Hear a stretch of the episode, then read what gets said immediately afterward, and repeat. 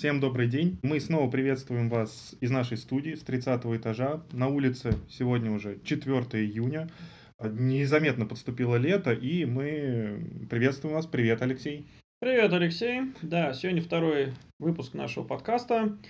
И давай рассказывай, что у нас интересного. В прошлый раз мы затронули тему контейнеров, контейнеров, которые разрабатываются для промышленного использования, и контейнеров, которые выпустила совместно компания VMware, платформа для контейнеров, и компания Pivotal, которая называется Pivotal Container Services.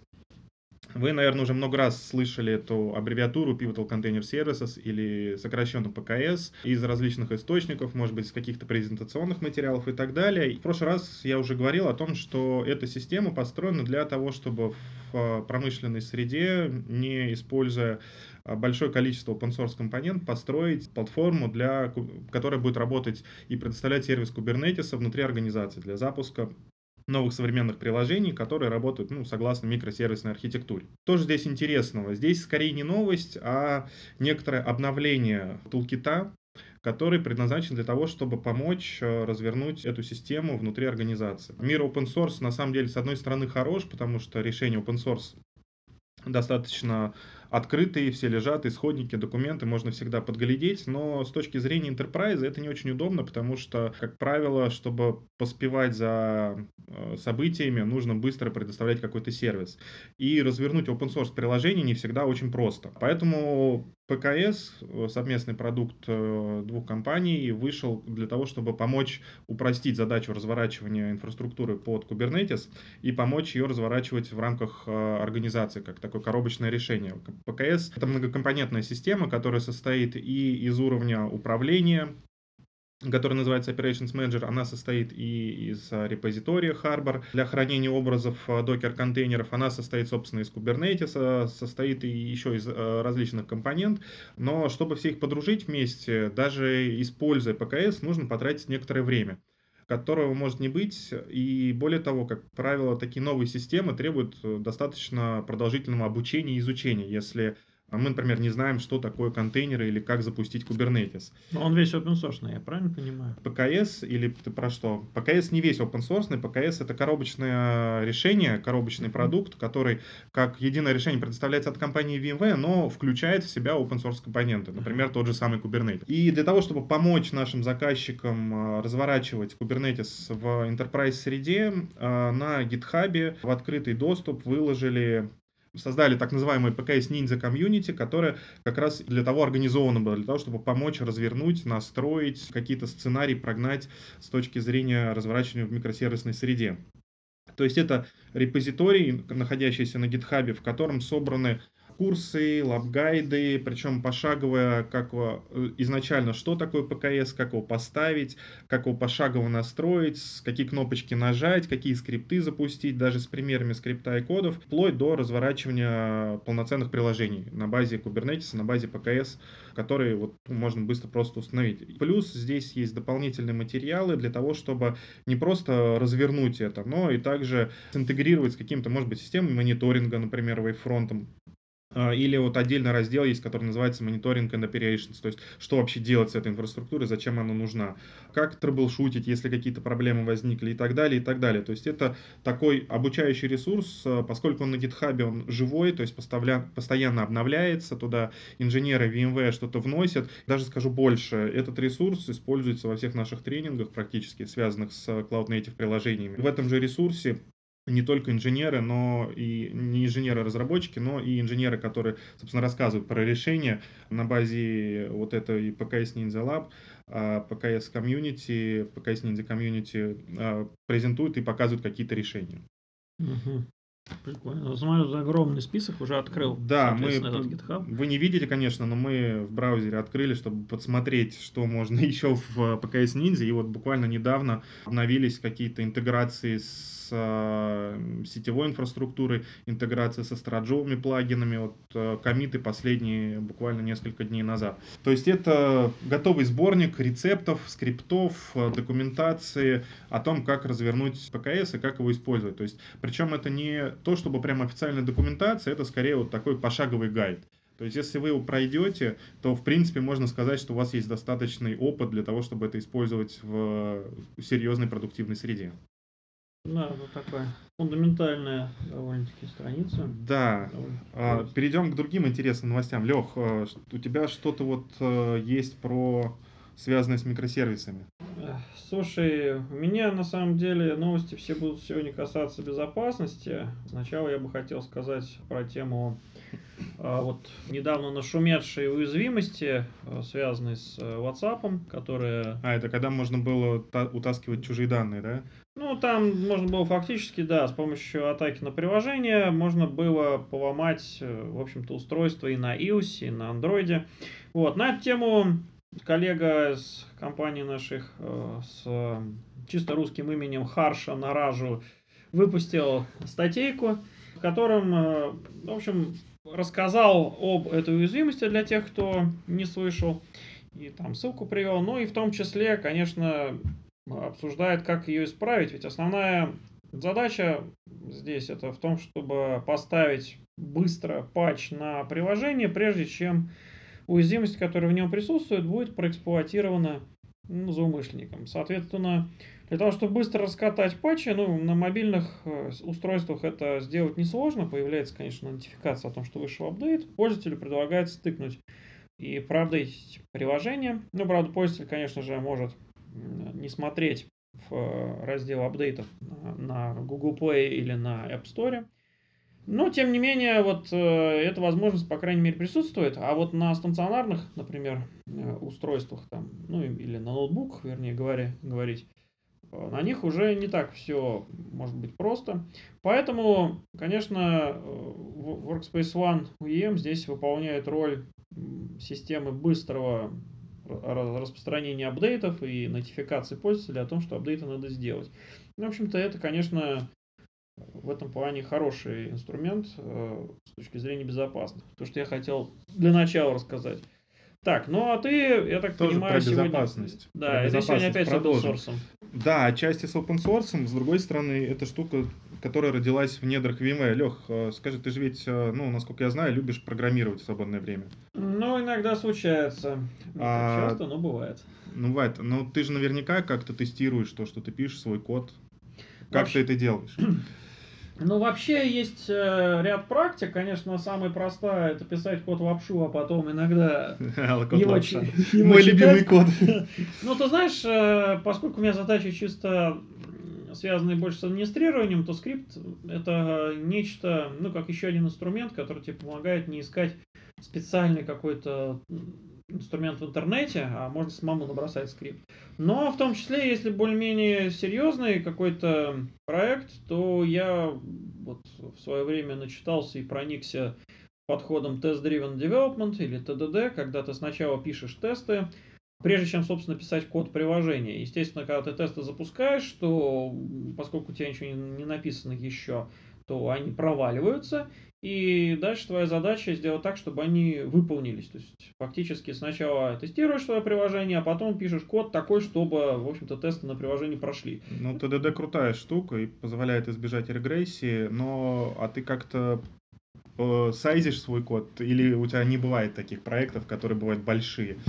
То есть ТДД хорош, но он как бы дает тебе понимание о том, как должен работать код, да, с точки зрения черной коробки. А что будет, если у тебя отвалится база данных, например? Ты делаешь такие проверки? Значит, э, в общем-то, ну, как тебе сказать, э, проверка на то, что база данных вообще откликается и, в общем-то, на то, что она отдает ну, ожидаемый результат, это, в общем-то, часть проверок, которые я в том числе и пишу по по ТДД. Но вот с точки зрения сайзинга проекта, ну, слушай, поскольку я один, в общем-то, пишу свои все программки, то у меня не возникает темы с кем-то договариваться и, в общем-то, объяснять, что там это Только с самим собой, проект. да? Ну да, то есть это из разряда самому разбросать код по модулям, э, самому там их как-то трекать, ну, естественно, скидывать на репозиторий. Я вот там не пользуюсь GitHub, пользуюсь Bitbucket для да. этих целей. Я ну, тоже, но не будем рекламировать другие, другие Только что прорекламировали. Но тем не менее, да, в общем, пользуюсь э, репозиторием онлайновым, ну и, в общем-то, мне хватает. А ты слышал когда-нибудь про такой подход, как хаос инжиниринг? Нет. Нет, Нет? ну вот а, в компании VMware а, выпустила продукт, который называется Mangle. А, это open source штука, которая как раз призвана помочь а, тестировать а, код с применением подхода House Engineering. Я не знаю, как перевести это на русский. Ну как, но ну, это... домашняя инженерия. Нет, хаос имеется в виду не домашний, а хаос имеется в виду хаос. Доктор Хаус? А, да не Доктор Хаус, Хаус, который всемирный хаос. А, а хаос. Хаос, так. да, хаос. И сила зла, я понял. Да, и сила зла. Это подход, когда умышленно взламывают систему или ставят ее в такое положение, когда она может быть работать некорректно. То есть все современные системы, и это особенно касается микросервисных э, приложений, это многокомпонентные системы. То есть они состоят там из слоя, допустим, данных каких-то, слоя вот э, бизнес-логики, которые обмениваются между собой какими-то состояниями презентации, какие-нибудь, может быть, CDN, балансировщики, uh-huh. слой инфраструктуры и так далее. И вот идея этого подхода в том, чтобы поставить вот целиком эту систему в такое состояние, что какие-то компоненты, например, отказывают. На самом деле этот подход House Engineering а, первым применил Netflix. Netflix это вообще достаточно крутая конкора с точки зрения разработки, потому что она первая внедрила и вообще разработала концепцию CI-CD. Continuous Integration и Continuous Development. И там же она применила подход хаус инжиниринга, когда намеренно какие-то куски системы выводятся из строя, перегружаются и так далее, и так далее. То есть это вот тестирование именно целикового приложения, целиковой системы например, как пионеры в этом деле, они, ну, не секрет, что они работают на Амазоне, на AWS, и у Амазона они, например, просто берут, у них есть приложение, которое называется House Monkey, которое, собственно, и применяет этот подход. И вот эта система, она просто рандомно выключает какие-то ноды виртуальной машины или какие-то сервисы на Амазоне, соответственно, через API, и смотрится, что получилось.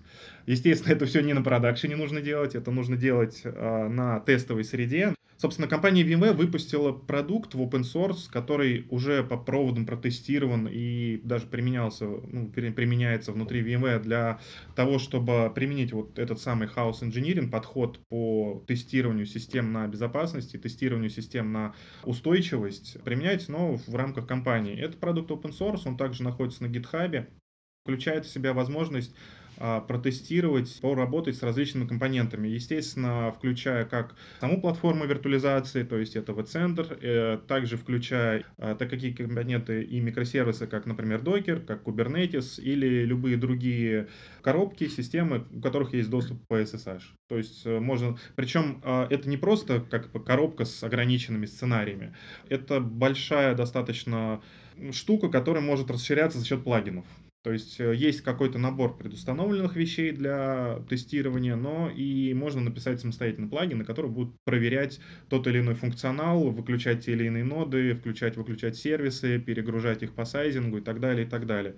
У них есть большой набор API на Swagger, который приятно описан в графическом интерфейсе. Соответственно, выложили то, что на GitHub эта версия уже не 0.001, э, это уже в принципе стабильная версия, версия 1.0, которую можно взять у себя, поставить. Мы уже второй раз, второй, второй подкаст, второй зап- выпуск говорим про микросервисную архитектуру и Kubernetes, и приложение нового дня, который ну, один из переводов Cloud Native Applications. И, соответственно, вот Project Mangle — это штука, которая призвана помочь протестировать такие системы. Слушай, ну в следующий раз, когда свой небольшой скрипт распределю на многонодовый кластер с балансировщиками, я попробую эту штуку. Я не уверен, что... Слушай, а в, в догонку ты знал, что внутри V-центра есть тестовый V-центр, так сказать, его можно Нет, и, запустить эмулятор. Там внутри V-центра есть эмулятор, то есть путем правки конфигурационного файла вот центр запускается и можно э, симулировать систему, состоящую там из десятков тысяч виртуальных машин, сотен кластеров и так далее. А, я думаю, что Mangle родился как раз из этого, когда для того, чтобы тестировать V-центр, инвентарь и внутренние сервисы V-центра. Ну, удобно.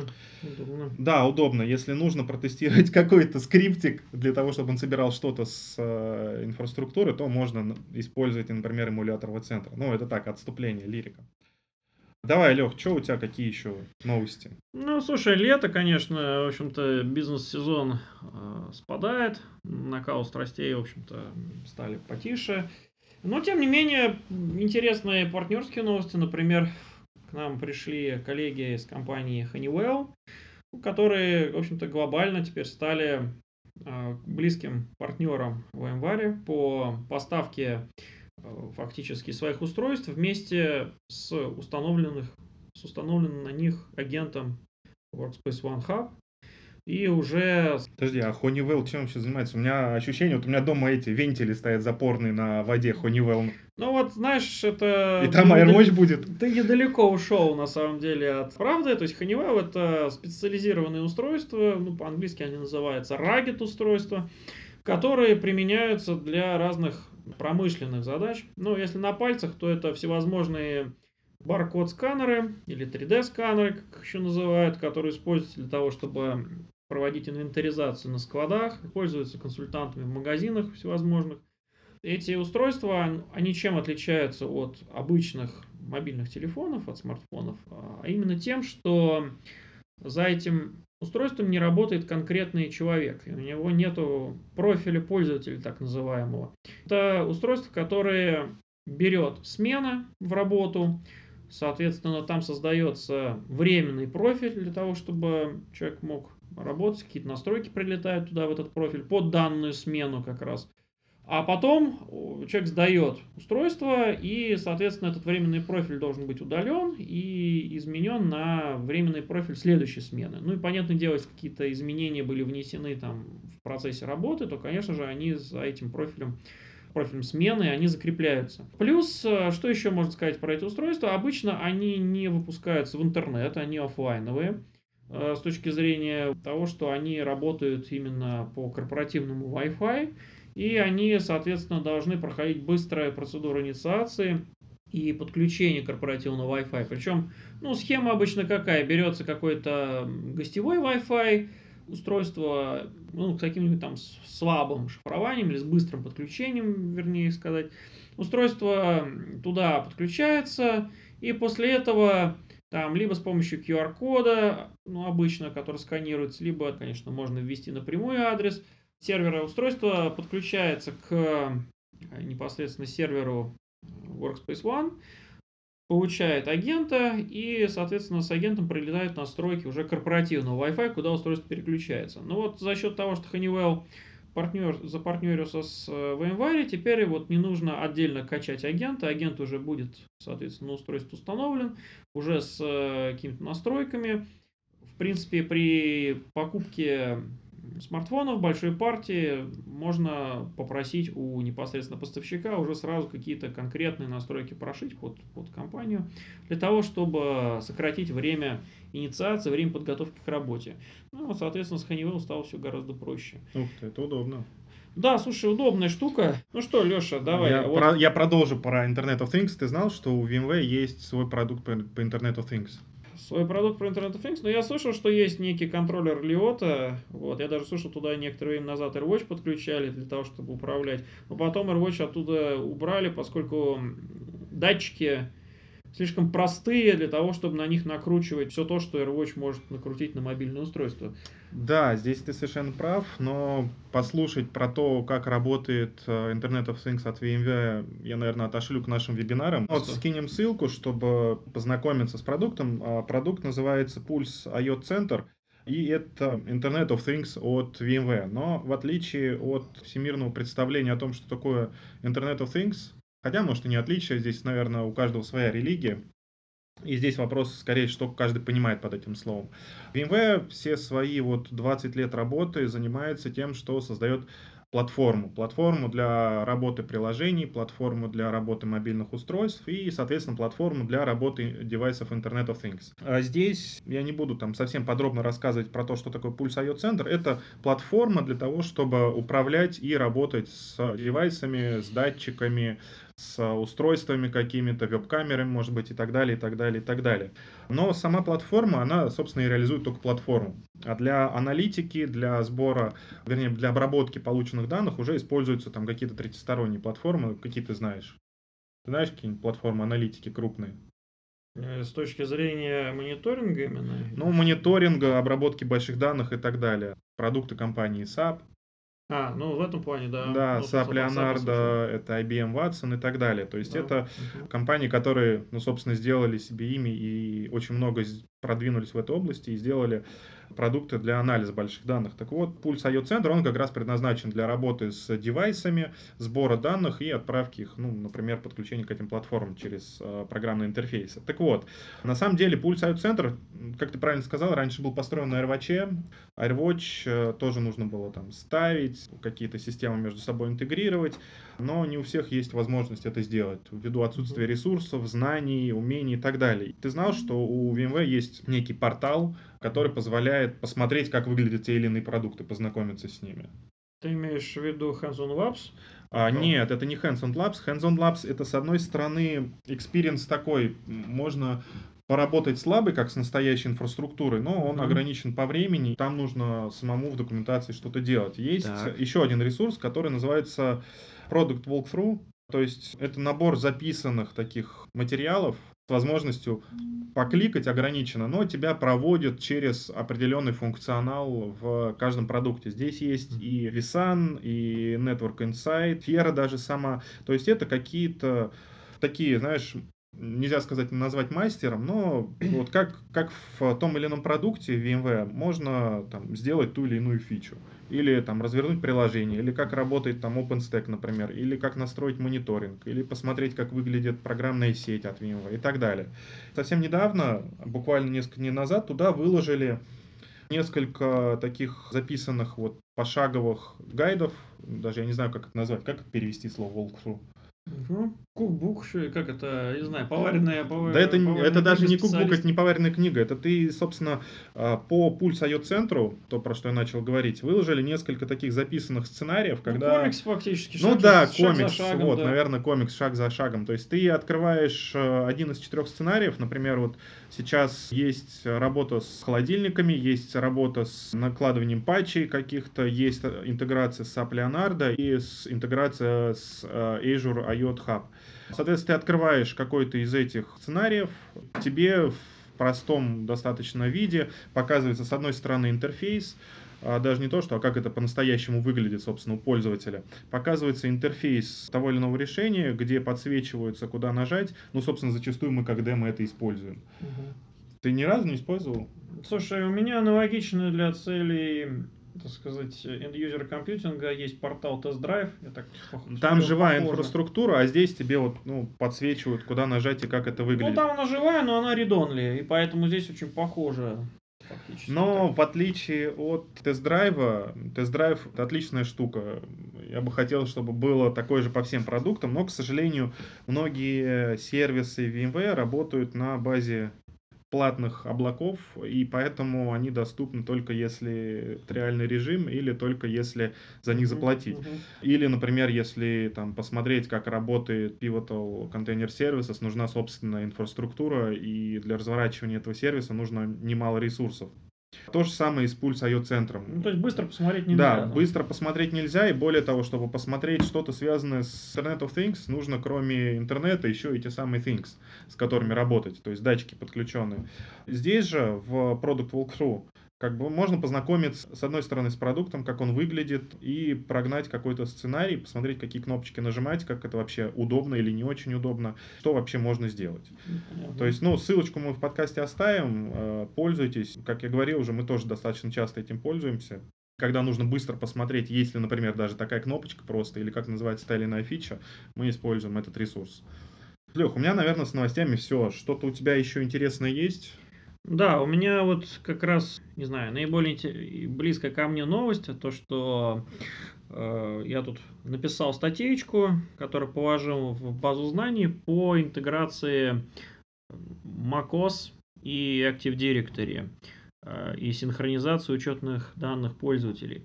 Это довольно-таки ну, распространенный запрос для тех, кто хочет управлять централизованно, соответственно, макбуками а, с применением AirWatch.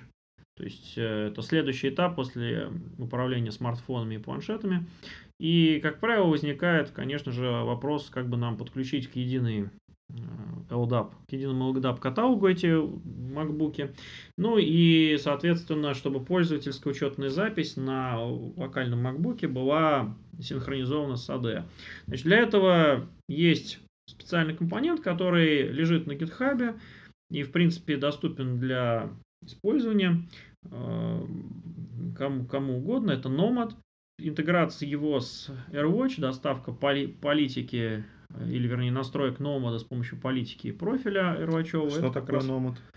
Вот, ну, как я уже сказал, этот инструмент, он довольно-таки простой, он берет э, учетную запись локальную на MacBook, соответственно, идет э, в Active Directory, проверяет, что там это учетная Но это запись не тоже наш, не наш продукт? как я, присутствует. я, честно говоря, Нет, даже это, не знаком это, с Nomad. это, это open source продукт, видишь, у нас сегодня день такой open source получился, Да. соответственно, который совершенно ну, независим ни от чего, но мы можем его использовать очень активно. Дело в том, что на Западе в общем-то, в странах, которые охватываются Apple э, DEP программой или Apple VPP для, для корпораций, а у них есть специальный продукт, который называется Apple Enterprise Connect. В России эта программа не действует, поэтому Enterprise Connect мы использовать не можем. Ну, а, собственно, задачи все те же самые. Вот разница Nomad с Enterprise Connect заключается в том, что у Enterprise Connect синхронизация с AD двухсторонняя. То есть это означает, что если локально на ноутбуке поменять пароль у пользователя, у локального, то коннектор скажет, что у тебя изменился пароль, а в Active Directory он остался старым, поэтому давай ты его засинхронизируешь. И там надо будет нажать на кнопку, соответственно, синхронизации, и это сделать. В Nomad есть только прямая синхронизация, то есть когда в Active Directory пароль меняется, соответственно, новый пароль синхронизируется с тем, что локально на ноутбуке. То есть Active Directory является главенствующей, ну и в данном случае подразумевается, что человек свой пароль будет менять на корпоративном портале, который связан с AD. Ну, это, в общем-то, наверное, более распространенный вариант, на самом деле. То есть, когда мы именно через корпоративные ресурсы меняем там, свою учетную запись. Поэтому это более актуальная тема, и Nomad как раз здесь позволяет все, все сделать правильно. Ну что, это из новостей основных все. Что еще интересного? Да, наверное, пора закругляться. Да, слушай, ну, хотел сказать по событиям, которые тут недавно были. Значит, э, вот в Казани буквально э, несколько дней назад прошел форум по безопасности ITSF. Э, там, в общем-то, собрались сотрудники с отдела безопасности со, со всей России. Вот, собралось много интересных компаний, которые рассказывали про, в общем-то, то, как организовать безопасность. Ну, в основном, конечно же, там много всего было по регламентам а, и по составлению документации, но в том числе много было по технологиям. Причем, в частности, я там выступал вот с, с темой концептуальной, то есть именно как строить э, систему управления рабочими местами с точки зрения безопасности. Ну, я надеюсь, они там в скором времени свои презентации выложат. А где их можно найти-то будет? Вообще выложат материалы все эти? Ссылку на сайт ITSF, э, соответственно, предоставим в notes к подкасту. Мгм. Вот, я думаю, что там будет доступно, собственно, так называемый архив. Я посмотрел, там за предыдущие годы есть архив, и там, в общем-то, зацеплены материалы по конференции. Ну, а следующие, там, ну, через, вернее, выходные, э, там же в Казани пройдет еще более интересное мероприятие. Это так называемый кубок э, Red Bull по э, авиации времен Второй мировой войны. То есть люди приедут с э, самолетами настоящими, летающими, будут соревноваться там над э, рекой. полноразмерными? Ну, Один к на- на- одному? ну, естественно, над рекой Казанкой будут Вот летать прикольно. на, в общем-то, исторических э, самолетах и на скорость, соответственно, и будут там там будут специально сделаны надувные ворота огромные, через которые самолеты должны будут пролетать. Вот, это уже проходит в Казани третий раз. Соответственно, там очень-очень крутое мероприятие. Можно посмотреть э, ролики и проникнуться, насколько это круто, и успеть туда доехать. Потому что, конечно же, уже непосредственно перед мероприятием перекрывается транспорт для того, чтобы, соответственно, не устраивать давку, там, не устраивать не- неудобства для всех. Вот, поэтому желательно туда заранее попасть, чтобы посмотреть на крутейшее мероприятие, я бы сказал, которое у нас проводится Стоит в в России. Казань спортивное. слетать еще раз. Интересно, да, интересно. да, Казань это просто город крутых конференций, крутых мероприятий. Вот, ну что ж, Алексей, на этом заканчиваем. Один из комментариев к прошлому подкасту был добавить какой-то интересный факт. Первый, наверное, факт будет простой. И мы спросим у вас, дорогие наши подкастослушатели, знаете ли вы, как расшифровывается ESX. А ответ мы назовем в следующий раз. Окей. Окей, всем спасибо, до свидания и встретимся через неделю. Пока-пока.